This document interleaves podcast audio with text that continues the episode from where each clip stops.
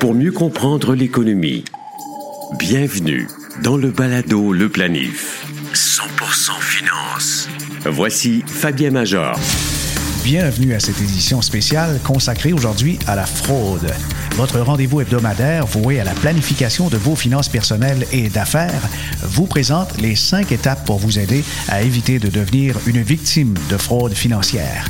Aussi, l'expert en sécurité informatique et enseignant Steve Waterhouse sera des nôtres pour discuter des coups de filet des autorités internationales en 2021 auprès des cybercriminels. Oui, les méthodes des pirates et escrocs du numérique se raffinent mais celle des forces policières également. Dans un instant, Isabelle Junot et sa capsule Origine nous présentent un portrait historique des plus grands fraudeurs de l'histoire. Le balado Le Planif est partenaire d'InfoBref, un nouveau média d'information destiné aux professionnels et aux gens d'affaires. InfoBref vous offre l'essentiel des nouvelles affaires politiques et techno en 10 minutes par jour sous la forme de deux infolettres quotidiennes. Une le matin, l'autre à 16 heures. Elles sont gratuites. Essayez-les. Abonnez-vous à infobref.com. Par leur avarice, leur ambition et parfois leur créativité, certains fraudeurs sont passés à l'histoire. En voici quelques-uns. À son décès en 1839, le colonel Jacob Baker lègue à ses héritiers son domaine où est située la ville de Philadelphie d'une valeur de 3 milliards de dollars américains. Un siècle plus tard, une association dirigée par William Cameron Morrow Smith accueille toutes les personnes portant le nom de famille Baker souhaitant contribuer financièrement à la bataille légale pour réclamer leurs biens perdus. Évidemment, le colonel Baker n'a jamais existé. Smith et ses complices empochent près de 25 millions avant que l'arnaque ne soit révélée. L'industriel accompli des années 1920, Ivar Kruger, possède des banques, des maisons de production, des journaux, des mines, des entreprises de téléphone et des chemins de fer. Lorsqu'il aspire à bâtir un monopole des allumettes, les investisseurs affluent.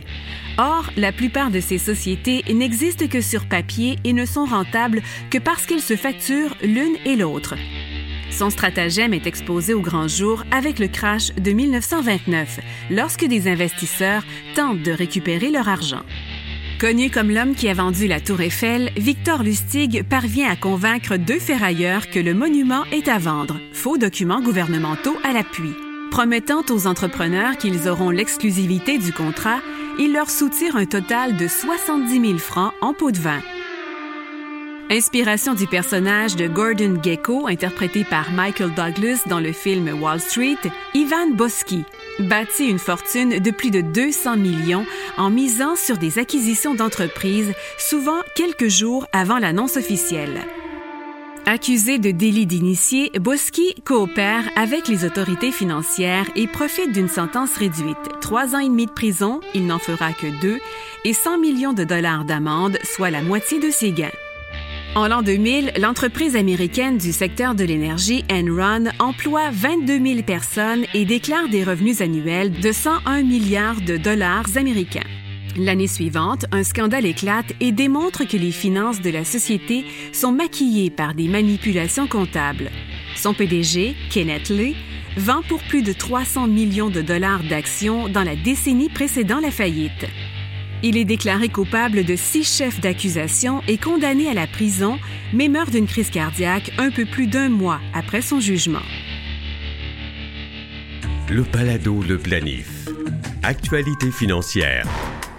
Voici Fabien Major. Pour éviter d'être victime de fraude financière, faut bien les connaître. Et pour ça, il y a une énumération que vous pouvez trouver sur le site de l'AMF, l'Autorité des marchés financiers. L'adresse est simple, c'est l'autorité sans accent.qc.ca. Et vous allez trouver dans la section prévention de la fraude, vous allez voir les types de fraude. Quelques types de fraude, il y en a plusieurs et je les énumère.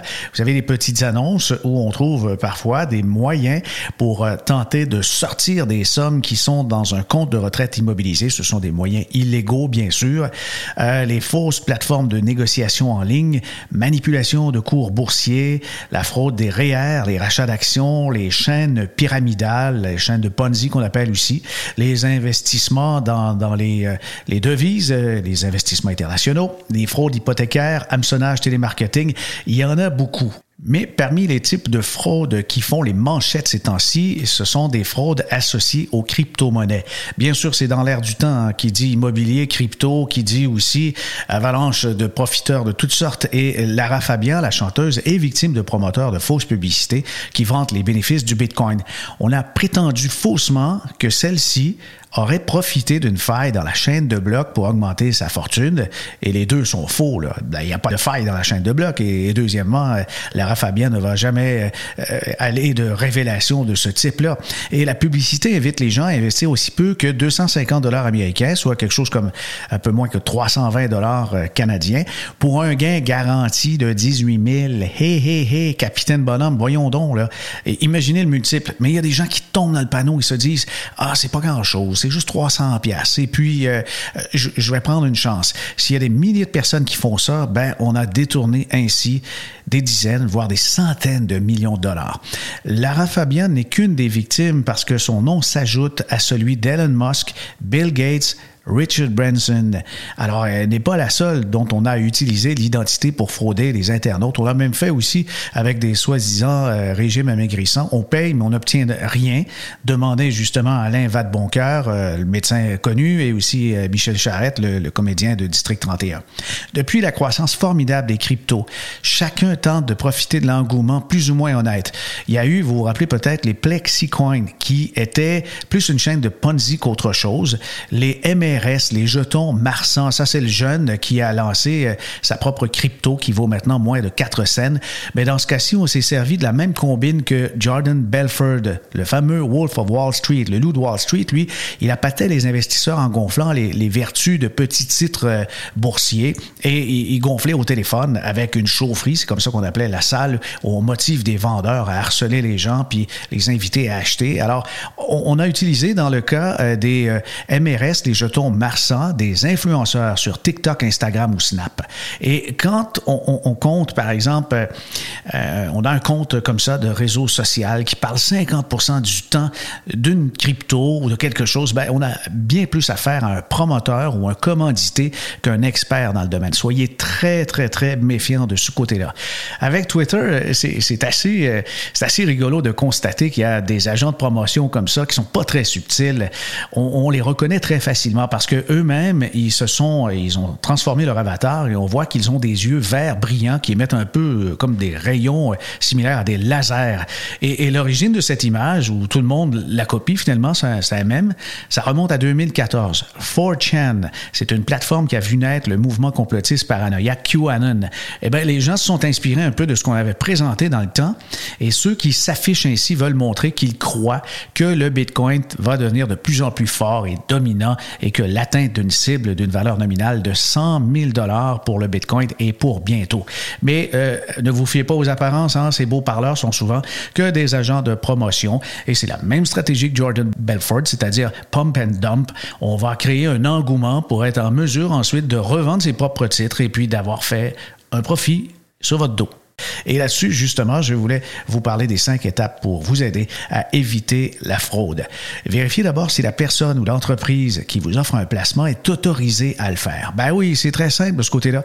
Je dis souvent, on n'a qu'à cliquer sur le lien du registre des entreprises des individus autorisés à exercer. Une personne qui ne peut démontrer qu'elle a un permis valide, évidemment, faut s'en éloigner parce que là, on cherche les problèmes pour rien. Exiger qu'on vous remette de l'information par écrit sur les placements qu'on vous offre. Ça, c'est un minimum. On doit, par exemple, pour ce qui est des fonds, des FNB, présenter un aperçu ou encore un prospectus. Ce sont des documents légaux. On trouve là-dedans le type de placement, les risques pour y investir, les possibilités ou non d'avoir accès à son argent au besoin et si on, on rachète à certaines conditions, quelles sont-elles, les frais associés au placement. Alors, ces documents-là, c'est le minimum.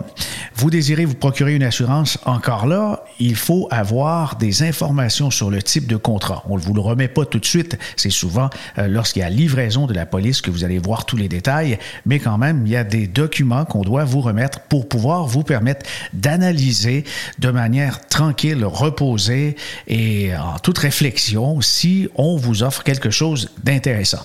Le troisième point dans les étapes de prévention de la fraude, s'assurer que le placement offert n'est pas trop beau pour être vrai. Et ça, ça arrive lorsqu'on présente présente des rendements mirobolants, euh, c'est bien possible que là, euh, définitivement, il, faut qu'il y ait une petite voix intérieure qui, vous alerte, qui vous dise non, hum, hum, peut-être que je devrais vérifier. Et, justement, allez-y. Euh, il y a des, des garanties des fois. C'est qu'on a de belles paroles, on vous présente des garanties. Il faut s'assurer que lorsqu'on utilise ces mots-là, il y a des garanties véritables avec un, le régime de protection des dépôts de l'AMF ou la Société d'assurance dépôt du Canada, et deux, peut-être le Fonds canadien de protection des épargnants, qui est aussi très intéressant en ce qui a trait aux valeurs mobilières. Se méfier des belles paroles souvent utilisées par les fraudeurs, ça c'est intéressant parce qu'ils utilisent presque toujours les mêmes termes. Par exemple, j'ai une source fiable, la valeur de ce placement va faire un bond vertigineux, c'est garanti. J'y ai moi-même investi tout mon argent et celui de mes parents. Si vous êtes insatisfait, je vous rembourse. Ça, c'est vraiment des paroles en l'air parce qu'une personne qui dit ça, qui, qui n'est pas solvable, ben, ça vous mène à rien, c'est certain. On met aussi de la pression avec des offres avantageuses, euh, limitées, exclusives que pour vous, mais il faut signer rapidement. Une offre acceptée avec euh, quand même beaucoup de pression, elle va s'évaporer en 24 heures. Non, ça, ça ne marche pas. Et je crois que si on, on pousse le culot vraiment loin, c'est que certains fraudeurs utilisent le logo de l'autorité des marchés financiers utilise des logos du gouvernement du Canada et même de la GRC, l'Agence du revenu, pour pouvoir euh, rassurer les gens. Mais là aussi, il faut être très prudent et faire des appels, des vérifications. Alors, ne pas se laisser euh, convaincre par des comportements douteux, c'est la cinquième étape justement pour prévenir, pour euh, éviter des fraudes financières. Si par exemple la personne qui vous offre un placement trouve trop souvent des points semblables avec votre situation et la sienne, alerte rouge. Vous êtes devant un fin renard qui a étudié la psychologie et qui sait très bien que qui se ressemble s'assemble. Et c'est ce qu'on tente de, justement aller chercher. On va trouver des liens, par exemple, euh, vous avez fréquenté telle école, euh, vous êtes né en telle année, vous connaissez peut-être une personne en Abitibi. Vous voyez le, genre de, stratagème de ces manipulateurs. On va vanter euh, ses compétences et ses succès de façon démesurée. On communique avec vous de façon insistante et répétitive. On fait pression, bien sûr, et on demande de faire un chèque à son nom personnel ou encore de remettre de l'argent comptant ou un, virement. Et, si jamais on ne vous pose pas de questions pour connaître votre profil d'investisseur, je pense que là, il faut vraiment, vraiment faire attention. Les apparences aussi sont trompeuses. Il y a des gens qui sont euh, bien mis, bien habillés, bien polis, etc., mais ils ne sont pas inscrits nulle part. Et ça, c'est vraiment un signe qu'il faut toujours vérifier parce que définitivement, il y en a qui sont très organisés parmi les fraudeurs. Planifiez mieux avec le balado Le Planif. Steve Waterhouse, expert en cybersécurité et enseignant à l'Université de Sherbrooke, est avec nous. Bonjour Steve.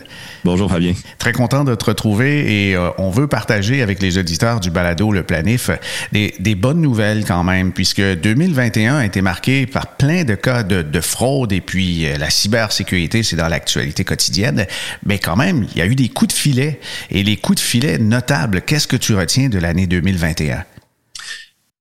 Je retiens que ça a une année très mouvementée comme tout le monde a vécu à sa propre façon dans son environnement physique et immédiat. Dans le cyberespace, ça n'a pas été de tout repos.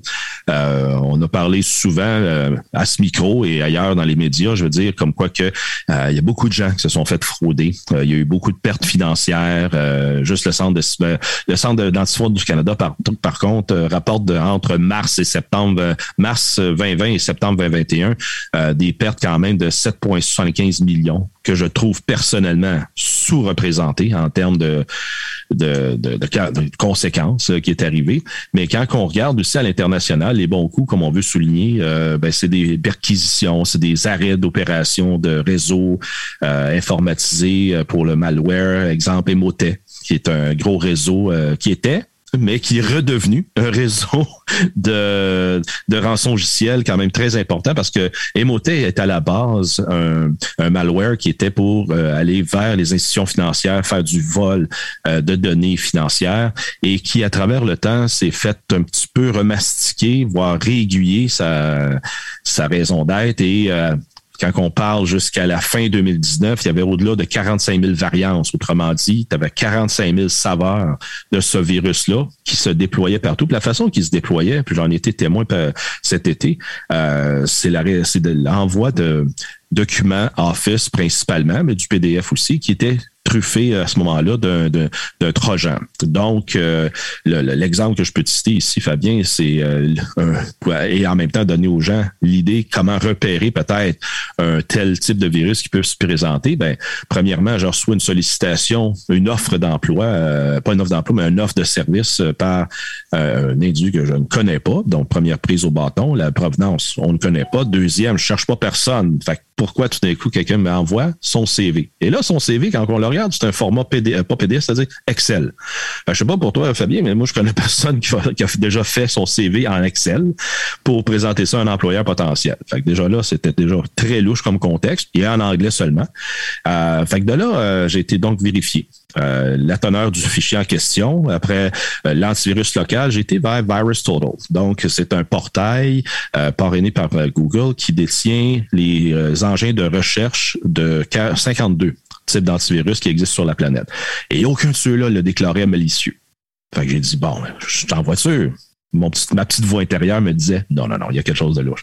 Alors, je vais euh, avec un autre, euh, un autre outil d'analyse qui, lui, l'amène ce qu'on appelle un sandbox, donc vraiment un environnement fermé, qui n'a pas moyen d'aller euh, contaminer quoi que ce soit si jamais le contenu est réellement malicieux. Donc, c'est un environnement Windows 7 avec la suite Office 2016, juste pour mettre un contexte vraiment très, très simple. Dans, mais par contre, aseptisé pour démarrer avec, avec le tout. Et là, sur l'activation des macro-fonctions à l'intérieur d'un fichier euh, Excel, c'est là que le, contenu malicieux euh, s'est révélé. Donc, c'est des lignes de code très simples qui faisaient appel à aller chercher euh, la composante rançongiciel à l'extérieur via le réseau Tor, donc pour aller sur le via le dark web. Le réseau Tor est un, réseau pour anonymiser le point de source et de sortie.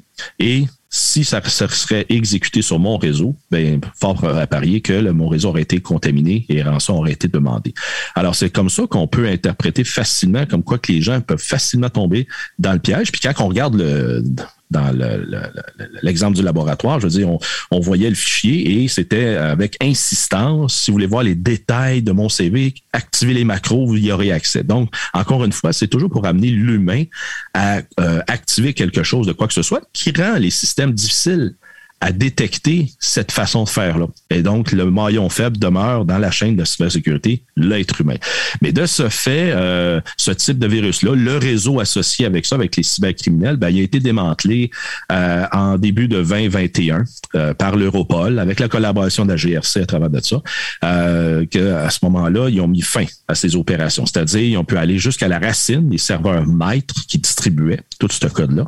Et après coup, l'arrêté de, de diffuser diffuser, dilapider euh, ces contenus malicieux. Assez qu'ils ont à ce moment-là inséré dans le réseau la commande pour dire à partir du 26 mars, mon souvenir est bon, vous avez, toutes les, distributions en cours, ben, ils arrêtaient de fonctionner, s'auto-détruisant en quelque sorte. Mais c'est trop beau pour être vrai. Il y a quelqu'un quelque part, euh, Fabien, qui au mois de novembre a réactivé ce type de, de rançon logiciel et ils sont dans les premiers balbutiements qui reprennent, qui reprennent du service, comme on peut dire. Alors, un peu comme euh, la distribution de, stupéfiants dans la rue, euh, peut-être que les criminels ont été arrêtés, mais le marché a été repris euh, par d'autres individus tout aussi louches. Oui, tout à fait. Mais ce qui m'a surpris surtout, c'est qu'ils reprennent le même code, le même, le même genre de portail qui a déjà été en place, alors qu'il y en a beaucoup d'autres. Euh, dire, quand on, une, enquête de cybercrime a lieu. Il y en a dix autres euh, événements qui ont lieu en parallèle. Euh, je suis juste surpris qu'encore, puis j'ai pas eu de détails très techniques encore pourquoi? Encore là, Emotet est revenu de sa belle forme. Moi, la première idée qui m'est apparue, euh, Fabien, c'est parce qu'il était efficace. Euh, il était, euh, il, a, rapporté beaucoup, de, ben exactement. Là, c'était très lucratif comme opération. Fait que de cette façon-là, je crois qu'ils veulent retourner, que, le mettre en, valeur celui-ci. Mais les gens qui sont attrapés, est-ce qu'ils ont des, des, des peines convaincantes? Est-ce qu'ils peuvent ressortir au bout de six mois, un an, puis répéter le même manège? C'est là qui est, euh, qui est très difficile parce que on sait une enquête informatique prend du temps à s'accomplir pour aller chercher justement la preuve et encore une fois une preuve hors de tout doute. Seulement un bit peut faire dériver la preuve qu'elle ne soit pas recevable. Alors, de cette façon-là, les enquêtes prennent beaucoup de temps et euh, à la portée internationale que ça a, c'est pour ça qu'il y a des organismes comme Europol, Interpol qui sont derrière la coordination de tous les corps policiers, de toutes les juridictions impliquées, qui, euh, est en soi une très belle initiative, parce que le problème, il est mondial. Donc, pour bâtir une preuve avec des exemple, un opérateur qui va être dans un pays de l'ex-bloc de l'Est, mais que ses serveurs sont au Singapour, puis après ça, il attrape des victimes en Amérique du Nord. Fait que c'est là que la complexité du, euh, de la scène de crime, si on peut appeler ça comme ça, euh, est quand même très, très grande. Et euh, oui, la coordination des services policiers fait en sorte qu'ils sont capables d'aller chercher ces organismes-là pour être capables donc de, de, de les arrêter dans leurs opérations et d'arrêter, oui, les opérateurs et en même temps euh, les, les, euh, les, intermédiaires dans le processus. Alors, dans chacune des juridictions, ils sont traduits en justice et, ils sont capables d'amener, euh, de juxtaposer la preuve mais sur à la portée internationale vers ces victimes, pas ces victimes, c'est-à-dire mais ces criminels-là mhm. qui sont accusés. Alors ça, c'est pour le cas Emotet. Et d'autres d'autres arrestations ont attiré ton attention? Oui, plus près de nous, au, mois de mai, il y a eu l'opération Haïti 1 et là, c'est euh, par contre, c'est une opération qui est à connotation asiatique. C'est 585 individus dans ce cas ici, qui est très précis, qui, ont été, qui ont été arrêtés, avec plus de 1600 comptes de banque à grandeur de la planète qui ont été gelés. Donc, ils dilapidaient le fonds, faisaient des transactions comme ça. Euh, ce qui a permis aux, à Interpol de régler pas loin de 900 euh, dossiers ouverts par les fraudes qui ont été déclarées ici et là. Euh, ce qui faisait eux autres, comme modus operandi, ils s'en donnaient, ils s'adonnaient plutôt à envoyer de la facturation malveillante soit de la facturation avec des, des, des, faux montants, puis demander des correctifs, ou bien surtout d'envoyer des, des, des, facturations justement là, qui étaient que pour faire le détournement de fonds. Euh, et ça, donc, euh, concentré principalement en Asie. Et que, par contre, si vous aviez euh, à faire affaire là-bas, ben, c'est là qu'il y a une interaction possible. Par contre, ça, c'est on parle en mai 2021. il y a eu une deuxième phase récemment, la semaine dernière, le 26 octobre. Donc, quand même très récent. alors que la deuxième... oups L'information est ici. Donc, la deuxième opération Hapaichi 2, ben, ça a été euh, mise arrestation pour 27 millions de dollars interceptés euh, dans des échanges frauduleux, justement. Et là, par contre, dans cette deuxième opération, ben, ils ont été ciblés, justement, tout ce qui est euh, la, rançon par l'idylle amoureuse, je cherchais le terme, des, des fraudes d'investissement et du blanchiment d'argent associé avec du gambling en ligne illégal. Alors, ils, ne font pas juste une catégorie de crime, là. Ils vont ratisser large.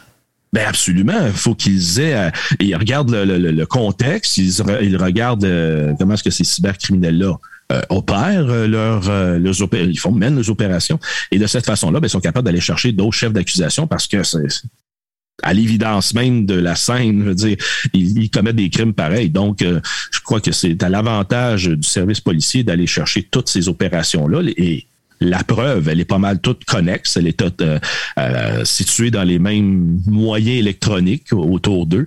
Alors, je crois que c'est plus facile pour eux d'aller chercher justement des chefs d'accusation supplémentaires au lieu de juste se concentrer, exemple, juste sur euh, le blanchiment d'argent, disons. Mais de ton expérience, les fraudeurs qui travaillent dans, dans ce type d'industrie malveillante-là, est-ce qu'ils sont très connaissants en informatique? C'est à deux paliers, disons. On, a on va voir, on aura les opérations criminelles pures et simples. Et après ça, ils vont aller se chercher, oui, les opérateurs, ils vont aller se chercher donc les gens, les informaticiens, appelons-les comme ça, qui ont les connaissances techniques pour bâtir les sites, sécuriser les transactions, euh, voir à ce moment-là la distribution et la récolte de, du code malicieux. Euh, donc ça, c'est la portion vraiment que, opération informatique avec lesquelles ils vont s'y adonner. Et en plus, euh, si on parle d'opérations de rançon logiciel avec aussi de l'extorsion de, de, la, de amoureuse, etc., ben là, c'est une autre catégorie de personnes que ça, ça peut être encore une fois du très bas niveau, si je peux utiliser ce terme-là. Mm-hmm. Et eux vont se faire collecter pour ramener les fruits de ces opérations-là vers le c'est carrément comme un centre d'appel d'une entreprise, un département de marketing ah, avec euh, des, centaines de personnes qui prennent des appels et qui euh, vont harceler ensuite leurs victimes. Ah, ben, exactement, Fabien, il y a des, des centres d'appel qui existent qui ne font que ça?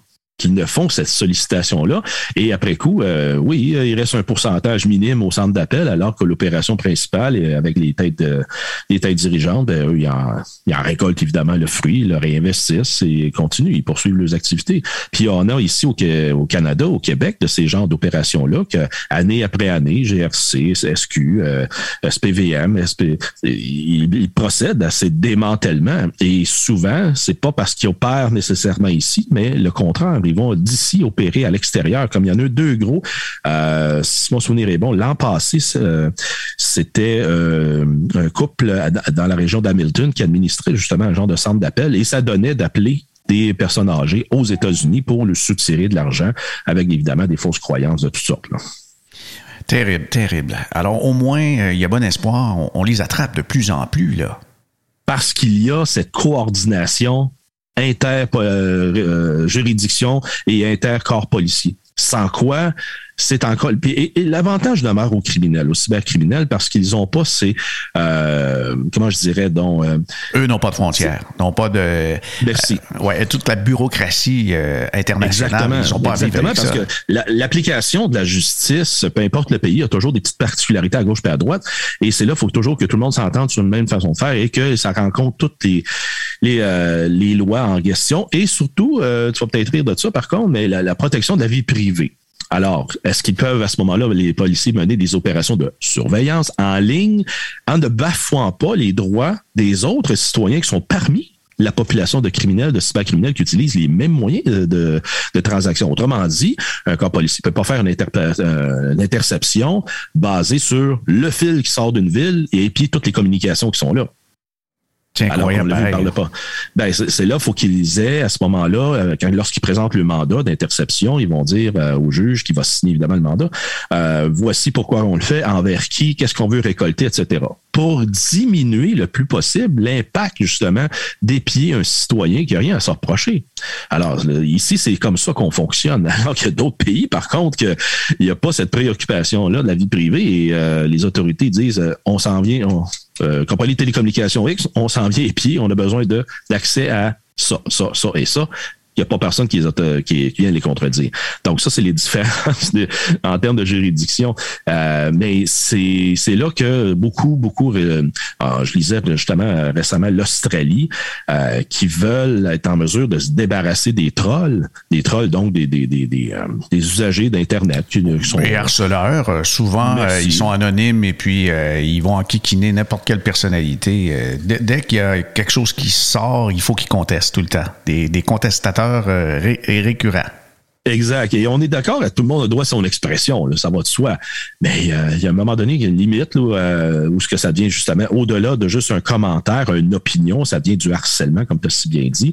L'Australie veut mettre une loi que ça serait l'obligation des télécommunicateurs, pour pas dire les compagnies, les plateformes de médias sociaux, de dévoiler qui, qui est derrière, donc identification de l'adresse IP et peut-être même le nom réel qui est associé avec un, un, identifiant qui, euh, qui donne une fausse représentation. Mais ça, ça va directement à l'encontre de la protection de la vie privée. Donc, euh, qu'est-ce qu'on veut aller chercher à travers de ça? Vraiment éliminer un problème euh, qui sera pas éliminable de cette façon-là ou bien vraiment de documenter davantage ceux et celles qui se sert d'un moyen de communication qui était initialement considéré comme libre, n'est-ce pas? Avant qu'on se quitte, euh, Steve, euh, je tiens absolument à ce qu'on puisse parler un peu du logiciel espion Pegasus. Il y a Apple qui a annoncé qu'il allait poursuivre le concepteur israélien de ce logiciel qui permet, euh, un peu comme on avait vu dans, l'émission District 31, d'espionner n'importe qui sans que cette personne-là puisse se douter qu'on a en main à peu près le contrôle de son téléphone intelligent. Tout à fait. Donc, c'est un, moi, je la qualifie souvent, Fabien, là, c'est, ce logiciel-là comme une cyberarme parce que euh, c'est pas n'importe qui, un, qui peut se le procurer. C'est des gens en moyen. Et de près, ici au Québec, on en a vu les. Euh, les tenants et aboutissants d'un tel logiciel, alors qu'un ressortissant saoudien qui euh, euh, venait étudier ici, qui connaissait des gens même ici, euh, pour pas dire en Estrie, ben le logiciel avait, été inséré dans son téléphone pour être capable de l'épier. Et épier pourquoi? Parce que c'est une personne qui est très vocable, qui menait des, des groupes de discussion, pour pas dire un podcast en ligne, pour être capable à ce moment-là de parler potentiellement contre le régime saoudien. Alors à travers le monde, il y a beaucoup de, de régimes despotes comme ça, y compris le gouvernement mexicain en passant, qui font beaucoup de suivi serré envers euh, les journalistes. Puis euh, de cette façon-là, le logiciel est capable de s'insérer sans aucune opération interaction humaine, ce qui le fait qu'il est très, très, très sournois. Donc, euh, beaucoup, même un journaliste récent qui ça a donné, qui a fait, il a couvert des histoires avec le régime saoudien, qui lui-même s'est aperçu après faire, avoir fait analyser son téléphone par le Citizen Lab de l'Université de Toronto, qui sont quand même très bien, euh, euh, c'est les, euh, je vous dirais, les chercheurs qui sont en avant-plan de ce déploiement-là. C'est eux autres qui ont exposé d'ailleurs les plus grandes opérations de Pegasus à travers le monde et qui, le, ce reporter-là, qui avait pourtant rien à se reprocher, s'est retrouvé du jour au lendemain avec le logiciel installé dans son téléphone pour le traquer, donc le suivre en temps réel, sa géolocalisation et épier ses textos, ses courriels, ses conversations téléphoniques. Euh, c'est très quand même, euh, puis là on parle que l'Israël pour euh, satisfaire justement l'opinion mondiale commence à restreindre des fabricants, des développeurs de ce type de logiciel à exporter cette technologie-là au-delà de l'Israël. on peut comprendre sur un point de vue militaire, ça va être très intéressant d'avoir des, de, de, ces types d'applications-là en usage contre un ennemi potentiel pour collecter de l'information, etc. Parce que croyez-le ou pas, sur euh, les champs de bataille modernes, peu importe lesquels à travers le monde, euh, le téléphone cellulaire fait partie du décor, au même type que le militaire qui s'y trouve. Euh, c'est là que on appelle ça la, sécurité des opérations dans les termes techniques. Et moi, ça, ça, me, ça, me fait perdre le peu de cheveux qui me reste parce que un cellulaire va parler à, très fréquemment, il va parler de n'importe quoi en, en termes de bits. Et sur le champ de bataille, ben, ça devient un autre moyen d'identifier où sont les gens. Puis il y a même une expérience, euh, faire une petite parenthèse rapide là, ici, euh, une expérience sur le tracking des, euh, des biens, autrement dit des biens, des inventaires, exemple des systèmes d'armes, de peu importe qu'est-ce qui est déployé euh, et là, ça, c'est un, gros projet dans l'armée américaine pour évidemment suivre le matériel, suivre les armes, à qui qui été distribué, quand est-ce c'est rentré, c'est sorti, etc. Et tout ça fait par un tag euh, RFID. Et par ça, c'est un tag. Ça, c'est similaire au AirTag d'Apple, là. Oui, similaire, mais passif dans ce cas-là. Alors que les non, les, non, les AirTags d'Apple sont passifs aussi. Oui, OK. Oui, exactement. Et donc, c'est pour une fois que le tag est soumis à une émanation électromagnétique à une fréquence donnée, va radier l'information qui est encodée dans ce tag, euh, dans ce tag euh, RFID. Alors, c'est pour euh, l'exemple qu'ils ont fait. Pour traquer l'inventaire, c'est tel que tel. Mais là, après coup, ils ont dit, ben, si on l'apporte sur un champ de bataille, puis on est un L'autre côté, on est la position adversaire. Est-ce mhm. qu'on pourrait se servir de, la, de cette même technologie pour identifier où sont les types d'armes, en même temps les soldats sur le placement d'un champ, exemple? Et euh, le, fournisseur, pas le fournisseur, mais le fabricant s'est démenti. Il a dit non, non, non, c'est juste une portée de 20 mètres, 20, 30 mètres, ça là. Mais non, parce que en radiofréquence, avec une antenne qu'on appelle directionnelle, donc avec un gain beaucoup plus élevé, ben, on est capable d'aller chercher des centaines, voire des milliers de mètres en termes de, référence pour un même un petit réseau. Et quand je parle de petit réseau, donc un réseau RFID. Et euh, de cette façon-là, il y a un scientifique justement qui en a fait la démonstration. Et il était à, euh, je crois, un affaire comme 500 mètres. Et il était capable justement d'irradier l'équipement qui était plus loin. Et en a été capable aussi de percevoir la signature électronique de ces appareils-là. Ce qui va pour dire, ça c'est un contexte passif, mais en même temps d'un contexte actif, le cellulaire, lui, va toujours transmettre, puis est capable d'aller rejoindre une tour qui est à des dizaines de kilomètres alors, c'est des détails comme ça que ça devient fatigant de dire, ben, comment, quelle est la, puis j'appelle ça l'empreinte électromagnétique qu'on a sur euh, où on va et euh, plus près de nous, sur nos routes, ben, porterai attention. Des fois, il y a des petits poteaux euh, sur le long des autoroutes et qu'il y a une antenne qui est inclinée à environ 20 degrés, 20-25 degrés vers l'autoroute. Et ça, c'est une antenne à fréquence de 2.4 GHz qui capte les Bluetooth qui passent capable de mesurer la densité du trafic pour le ministère des Transports. Alors ça, c'est une, expérience qui a été menée, un projet qui a été mené à terme parce que c'est installé dans tout, autour de tous les, centres urbains pour mesurer cette densité-là. Ce qui est ironique, au moment où ils l'ont fait, veut dire que Google commençait son projet de euh, Google Maps avec euh, le trafic. Après ça, il a acheté Waze pour compléter son interface.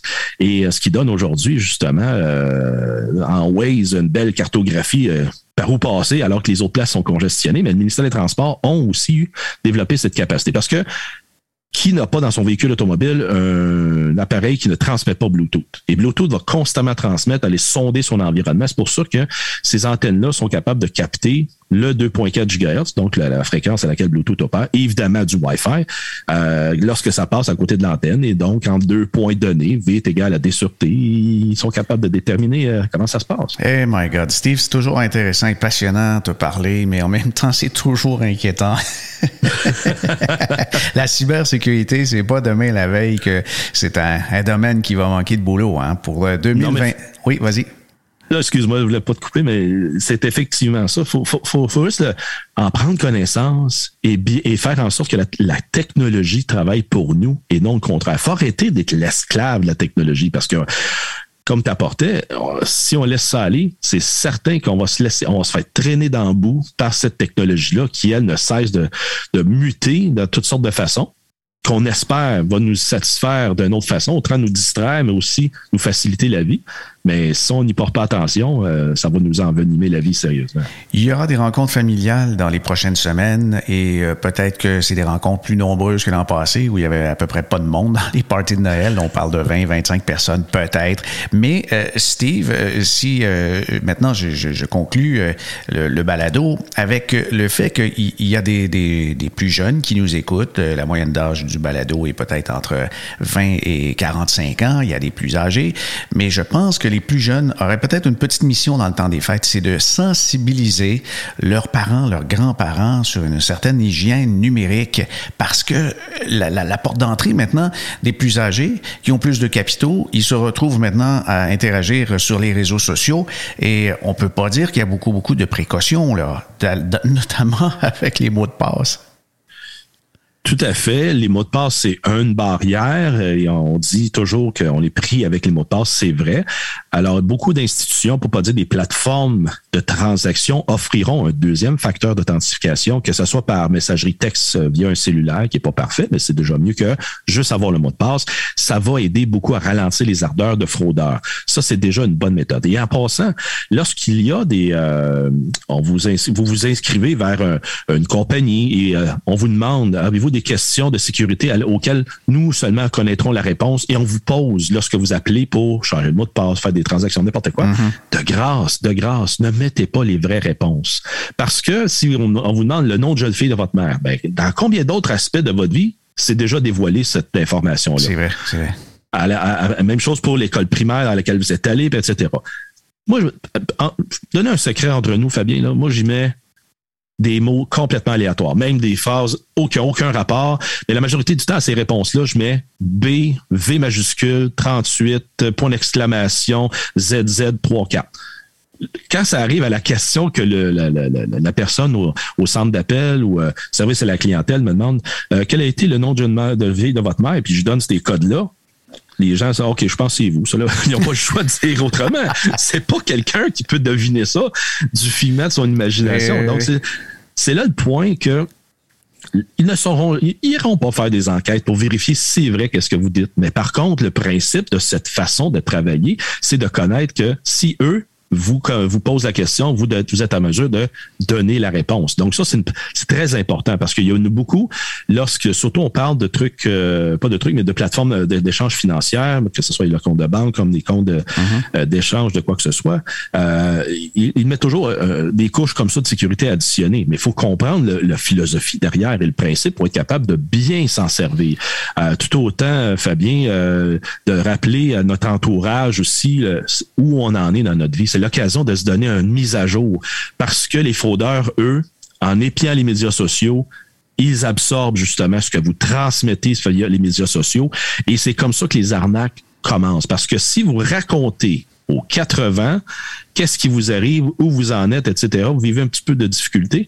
Ben, les médias sociaux, eux autres, ils vont le servir justement aux cybercriminels. Et là, ils vont, ils peuvent solliciter votre entourage de façon textuelle, évidemment, parce que c'est plus facile de reconnaître une fausse voix. Mais ça Ça, c'est une prédiction 2022, là, la, la faute du président par la voix, donc du deep fake voice. Oui. Ça s'en vient en 2022. Il y a déjà eu un gros vol de 35 millions de dollars fait, une vol, euh, on parle de fraude du président, avec une fausse voix du président, un peu comme le deepfake vidéo qu'on a vu que mhm.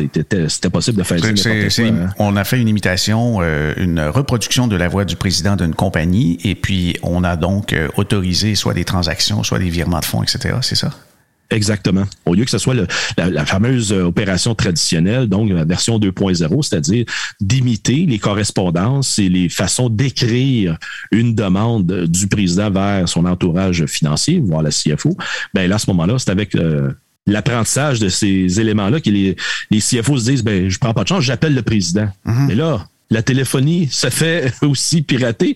Et là, ça redirige vers euh, une fausse voix du président qui, ça serait vous et moi, Fabien, que là, on, fait, on se fait passer pour le président d'une compagnie et alors que c'est complètement synthétisé, la voix reflète ce que le président, normalement, comment il parlerait, ce qui met les personnes en, faux état de confiance, exact. Et après coup, la transaction a lieu. Et là, c'est donc, ça vient de miner une deuxième façon de valider la personne si ce n'est pas qu'elle est en face d'elle. Eh my God.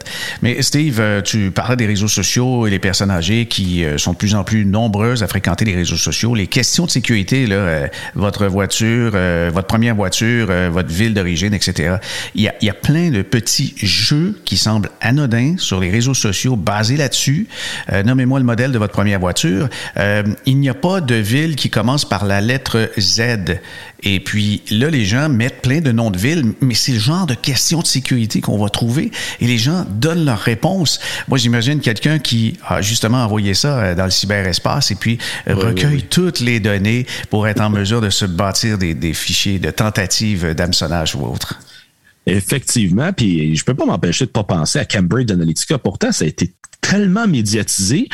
Et juste pour faire un rappel rapide, Cambridge Analytica, c'était l'exposition d'une compagnie qui mettait en ligne sur Facebook des petits tests, des petits, euh, euh, des petits, des quiz, des petits quiz, ouais.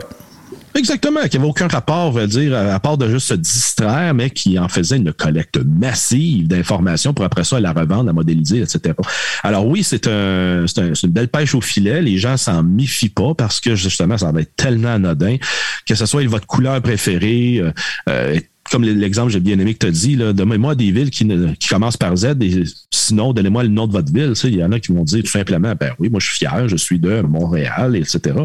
Mais il reste toujours bien que vous savez jamais qui est derrière l'opération. Euh, Facebook, ils ne font pas de validation systématique. Qui achète euh, ce temps d'antenne, on peut utiliser ça, et qui met à disposition justement le test et récolte toute cette information-là à des fins que vous en connaissez, mais absolument rien.